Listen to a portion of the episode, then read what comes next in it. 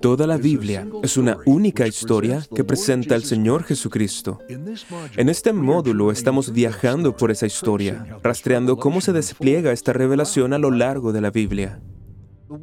El mundo ha sido arruinado por el pecado, pero Dios ha provisto la salvación en Jesucristo.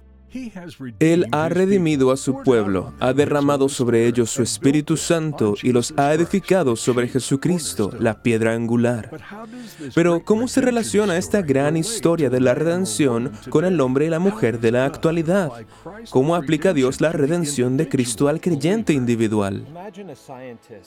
Imaginemos a un científico que ha dedicado toda su vida, todo su tiempo, energía y recursos a preparar una cura para una enfermedad mortal que mata a miles de personas cada año.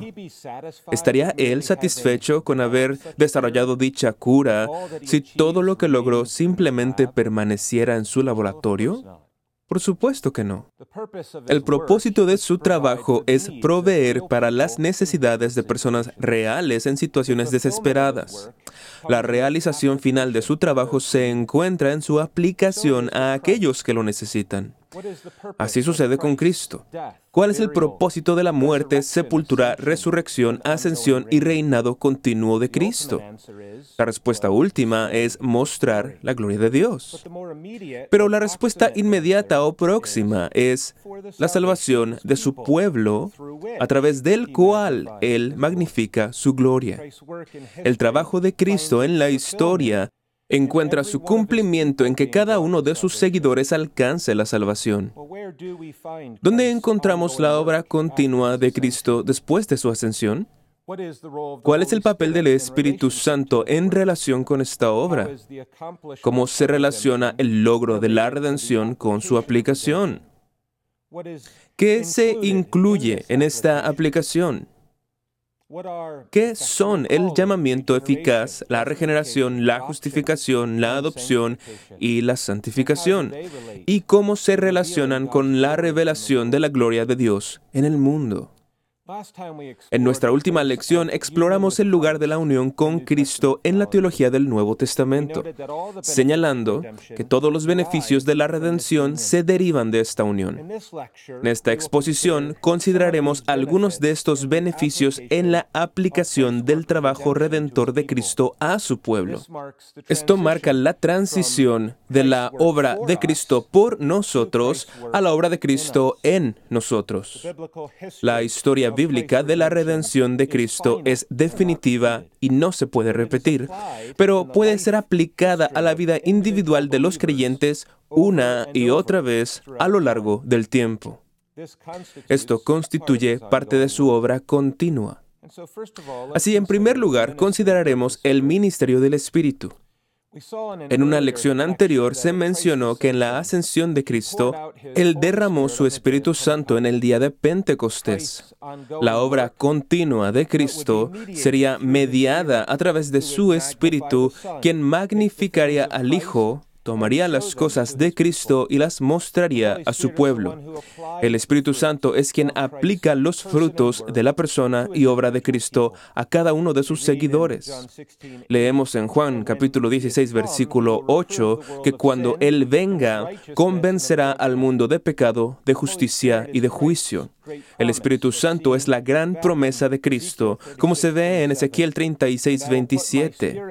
Y pondré dentro de vosotros mi espíritu, y haré que andéis en mis estatutos y guardéis mis preceptos y los pongáis por obra. El Espíritu da un nuevo corazón, prepara a recibir a Cristo y lleva a cabo la obra de santificación en el alma. Segunda de Corintios 3:18 dice, nosotros todos, mirando a cara descubierta como en un espejo la gloria del Señor, somos transformados de gloria en gloria en la misma imagen como por el Espíritu del Señor. Además, aprendemos que el Espíritu Santo hace todo esto llevando al creyente a la unión con Cristo, lo cual es la fuente de todos los beneficios recibidos en Cristo. Ahora debemos considerar estos beneficios y la obra del Espíritu de Cristo en la aplicación de la redención. La aplicación de la redención comienza con el llamamiento y la regeneración. Consideraremos primero el llamamiento eficaz. Los términos llamado y llamamiento son utilizados en dos formas diferentes. Esto ha sido frecuentemente distinguido por los términos llamamiento externo y llamamiento externo. El llamamiento externo es la simple presentación del Evangelio. Incluye la exposición de la promesa del Evangelio como la garantía de la fe salvadora y el arrepentimiento. Se dirige universalmente a todos aquellos que escuchan el Evangelio. Por lo tanto, es obviamente más amplio que la elección. Jesús dice en Mateo 22, versículo 14, porque muchos son llamados y pocos elegidos. El llamamiento interno o eficaz es la obra de Dios que aplica de manera efectiva y salvífica el Evangelio al alma de un individuo. La tercera persona de la Trinidad, el Espíritu Santo, es el proveedor eficaz del llamamiento eficaz. Juan 6, 63 dice, el Espíritu es el que da vida, la carne para nada aprovecha. ¿Qué significa esto? Aprendimos que el Espíritu convence del pecado y la miseria, que ilumina la mente para entender la verdad y renueva la voluntad, y que los elegidos son persuadidos y capacitados para aceptar a Cristo libremente ofrecido en el Evangelio. En algún momento del tiempo, el llamamiento externo y el llamamiento interno ocurren simultáneamente en los elegidos, mientras que otros permanecen sin cambio bajo este mismo llamamiento externo. Este se vuelve eficaz solo por el Espíritu Santo en el corazón de su pueblo. La palabra llamado en las Escrituras se refiere al llamamiento interno o eficaz la gran mayoría de las veces.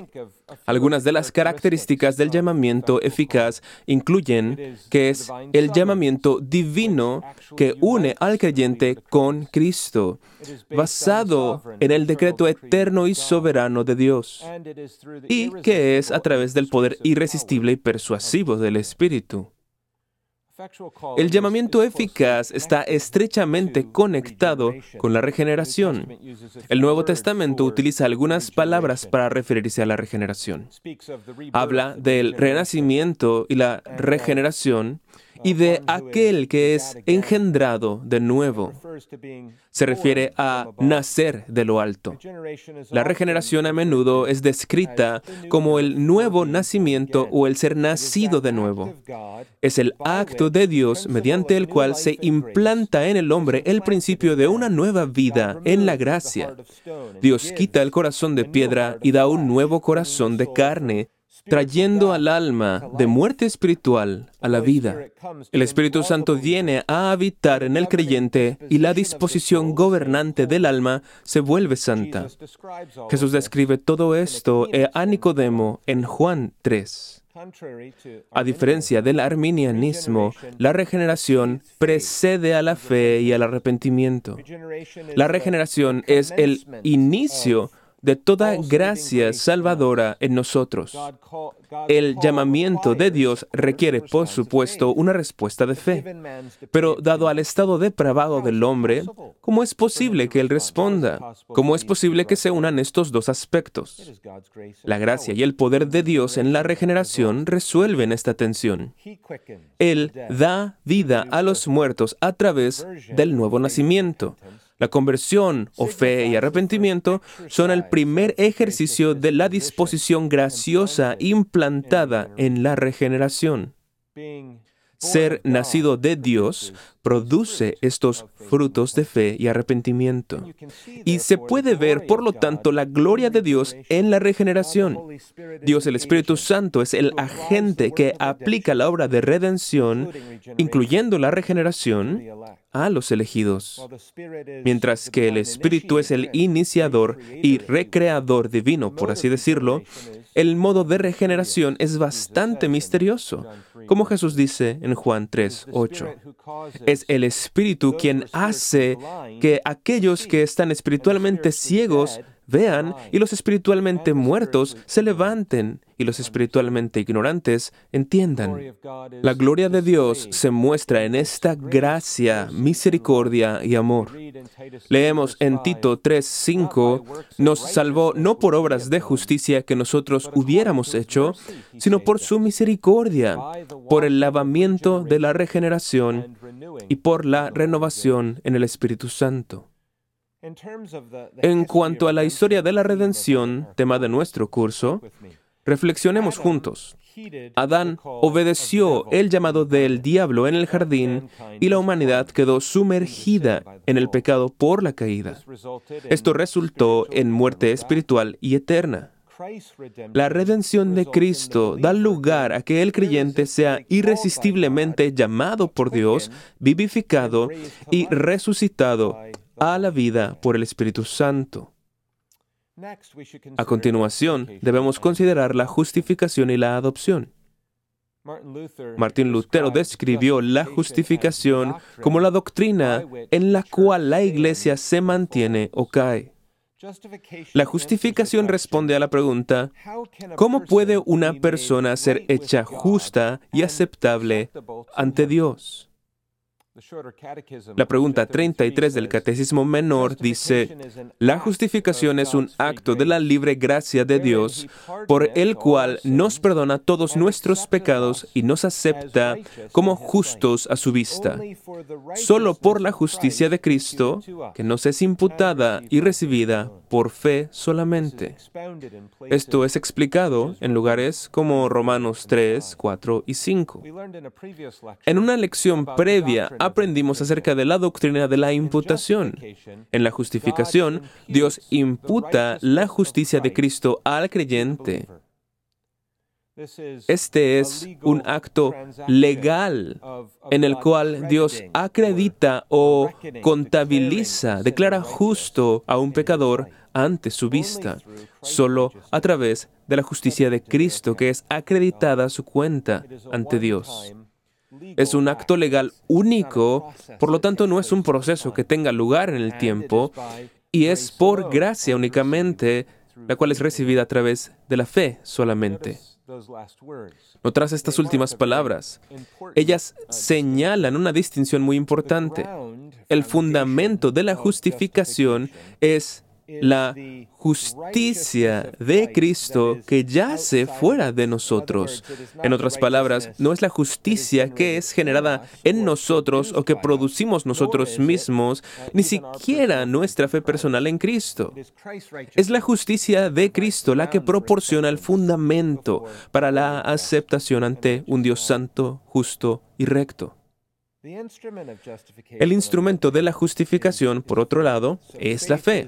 Por lo tanto, la fe es el vehículo, por así decirlo, o la forma de apropiarse de la bendición de la justificación. La fe no es la base.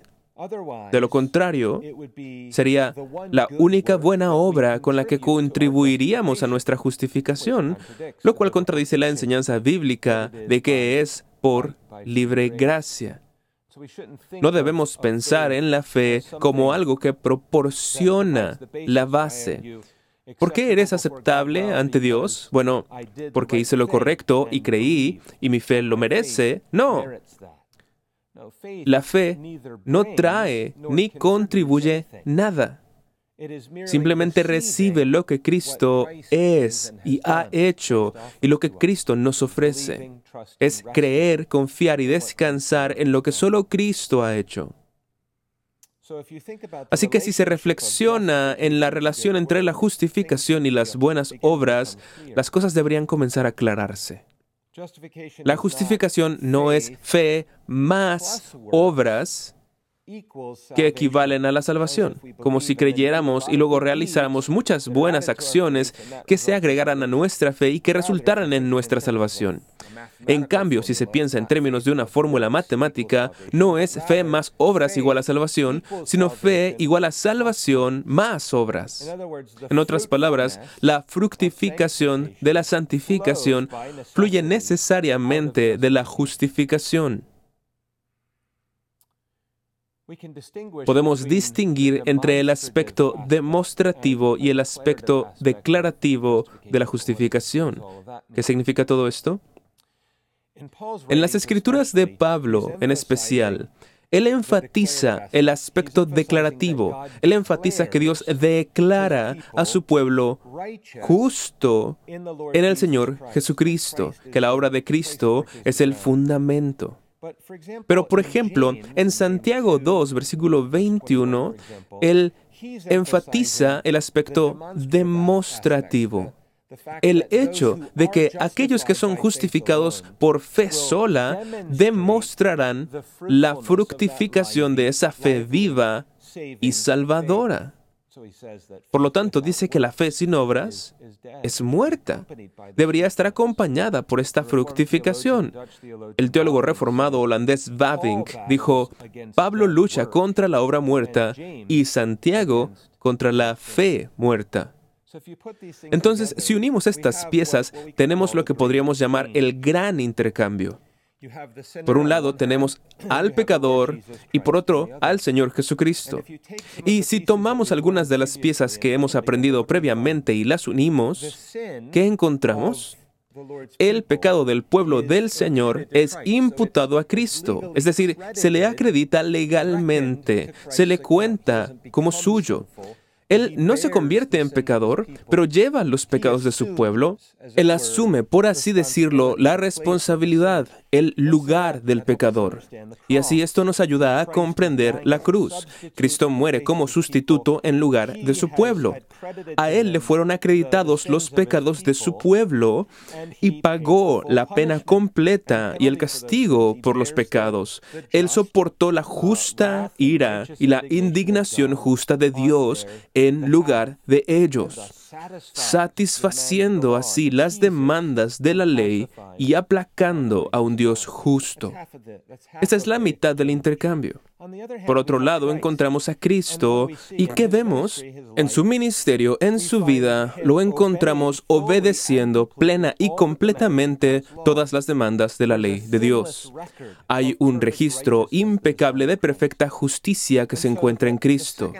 Y así, la segunda mitad del intercambio es que en la justificación también vemos que la justicia de Cristo es acreditada, legalmente contada al pueblo del Señor, para que cuando Dios mire a su pueblo, los vea revestidos con las prendas justas del Señor Jesucristo. Y por lo tanto, en los méritos de Cristo, ellos son aceptables delante de Él y son recibidos por Él. Y así este es el gran intercambio. Los pecados del pueblo de Dios se colocan en Cristo, la justicia de Cristo es acreditada a su propio pueblo para su salvación. En relación con esto, también podemos pensar en la adopción. Esta es una hermosa parte de la aplicación de la redención. El puritano John Owen escribió, si el amor de un padre no hará que un niño se deleite en él, ¿qué lo hará? La adopción, al igual que la justificación, es un acto legal único. La justificación se refiere a ser aceptados como justos en la presencia de Dios. La adopción, por su parte, se refiere a nuestra aceptación como hijos e hijas y en nuestra incorporación a su familia. Se puede pensar en Romanos 8, versículos 14 al 17, Gálatas 4, del 4 al 7 y 1 de Juan 3, del 1 al 2. Tanto la justificación como la adopción se refieren a nuestro estatus delante de Dios y esta adopción conlleva todo tipo de privilegios. El nombre de Dios es puesto sobre nosotros. Tenemos acceso a su trono confiadamente. Hebreos 4, 16 dice, Por tanto, acerquémonos confiadamente al trono de la gracia para que recibamos misericordia y hallemos gracia para el oportuno socorro. Otro privilegio es que podemos clamar, Abba Padre, como se ve en Gálatas 4. Somos compadecidos, protegidos y provistos por Él, como dice el Salmo 103, 13 y 14. Como el Padre se compadece de los hijos, se compadece Jehová de los que le temen, porque Él conoce nuestra condición, se acuerda que somos polvo. Otro privilegio es que somos disciplinados por Él. Existe un pasaje maravilloso en Hebreos 12 que comienza con el versículo 5 y continúa, donde el Señor dice que el castigo del Señor es en realidad una prueba o evidencia de que Él es el Padre. No disciplinamos a los niños que, que viven en la calle, que no son parte de nuestro hogar. El Señor muestra su amor y capacitación y produce frutos pacíficos de justicia en la vida de su pueblo y en nuestra herencia. Como hijos, tenemos una herencia que incluye las promesas y todo lo que implica la salvación eterna, el cielo y la gloria. El Señor también nos da el espíritu de adopción, como vemos en Romanos 8 y Galatas 4. Esto va más allá de simplemente otorgar promesas objetivas, sino que el espíritu testifica de estos hechos. Esto implica la creación de una confianza y afecto filial del pueblo de Dios. No obstante, también incluye el testimonio juntamente a nuestros espíritus por el Espíritu de Dios de que somos hijos suyos. Dios bondadosamente agita nuestros corazones para acercarnos a Él y confiar que Él es nuestro Padre. En términos de la historia de la redención, Dios expulsó a Adán del jardín en la caída, dejándolo distanciado y separado. Esto también resultó en la imputación del pecado de Adán a toda su posteridad. En la obra redentora de Cristo, Jesús aseguró un historial de justicia perfecta que pudiera ser imputado a su pueblo. Él abrió un camino para ser aceptados delante de Dios y para ser recibidos en su familia como hijos del Dios viviente. Otro beneficio de la unión con Cristo incluye lo que llamamos santificación. Nuevamente, el Catecismo Menor tiene una definición útil en la pregunta 35. Dice, la santificación es aquella obra de la libre gracia de Dios por la cual somos completamente reestablecidos a la imagen de Dios y puestos en capacidad de morir más y más al pecado y vivir piamente. A diferencia de la justificación y la adopción, que son actos definitivos de Dios, la santificación es una obra continua, es un proceso, una obra en curso del Espíritu. Es el proceso por el cual el creyente muere al pecado y es renovado en santidad a semejanza de Cristo y conformado a su imagen. Esta es una parte importante de la redención. Recordemos Romanos 8:29, porque a los que han conoció, también los predestinó para que fueran hechos conforme a la imagen de su Hijo, para que Él sea el primogénito entre muchos hermanos. Debemos ser santos como Él es santo. Esto está conectado con una visión adecuada, una visión bíblica de las buenas obras. Juan 15, versículos del 1 al 8, deja claro que la fructificación de las buenas obras fluye de nuestra unión con Cristo como un brote injertado en la vid. Por lo tanto, si no hay fruto, no hay buenas obras, entonces no hay raíz, no hay conversión, no hay fe salvadora. La santificación se evidencia mediante la fructificación del Evangelio. Volviendo a Santiago 2, se observan los versículos 14 al 26 que la fe sin la demostración de obras no es verdadera fe salvadora.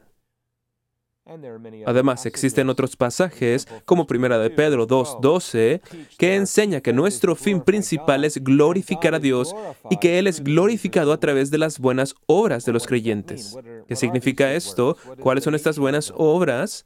¿Cuál es su naturaleza? La capacidad de hacer buenas obras proviene directamente del trabajo y la influencia constante del Espíritu Santo, lo que requiere que los creyentes dependan de Él para obtener gracia y energía para hacer lo que la palabra requiere.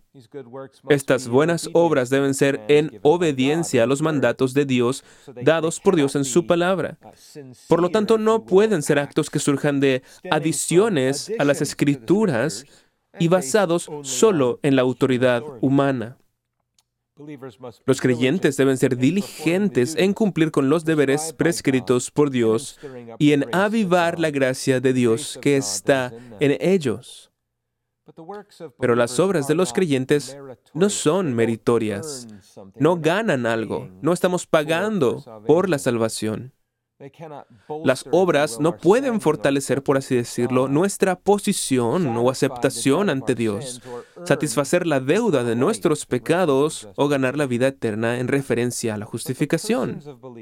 Sin embargo, las personas de los creyentes y sus buenas obras son aceptadas en Cristo como cubiertas por los méritos de Él y así dan gloria a Dios. Él recompensa las buenas obras de los creyentes cuando se hacen con fe y amor genuinos, aunque estén llenas de imperfecciones. Las obras de los no regenerados no pueden complacer a Dios porque no provienen de un corazón purificado por la fe.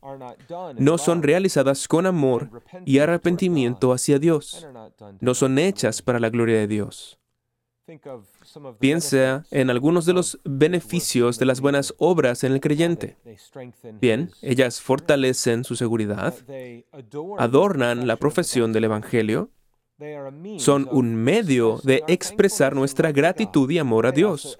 También edifican a los hermanos al mismo tiempo que cierran las bocas de los enemigos de Dios y dan gloria a nuestro Padre Celestial y así, con todo esto, testifican de nuestro progreso en santidad. Y bien, también podemos conectar esto con la gran narrativa de la historia de la redención. En nuestra lección anterior sobre la creación, aprendimos que el hombre fue hecho a imagen de Dios y que esto constaba de un aspecto amplio y otro estrecho. Después de la caída, el hombre retuvo el aspecto amplio. Él sigue siendo una criatura moral y racional, pero perdió aquel aspecto más estrecho, el cual consistía en conocimiento espiritual, justicia y santidad. Sin embargo, en la salvación de Cristo, él asegura que todo esto se ha recuperado. Aprendemos esto en lugares como Colosenses 3.10, Efesios 4.24 y Romanos 8.29.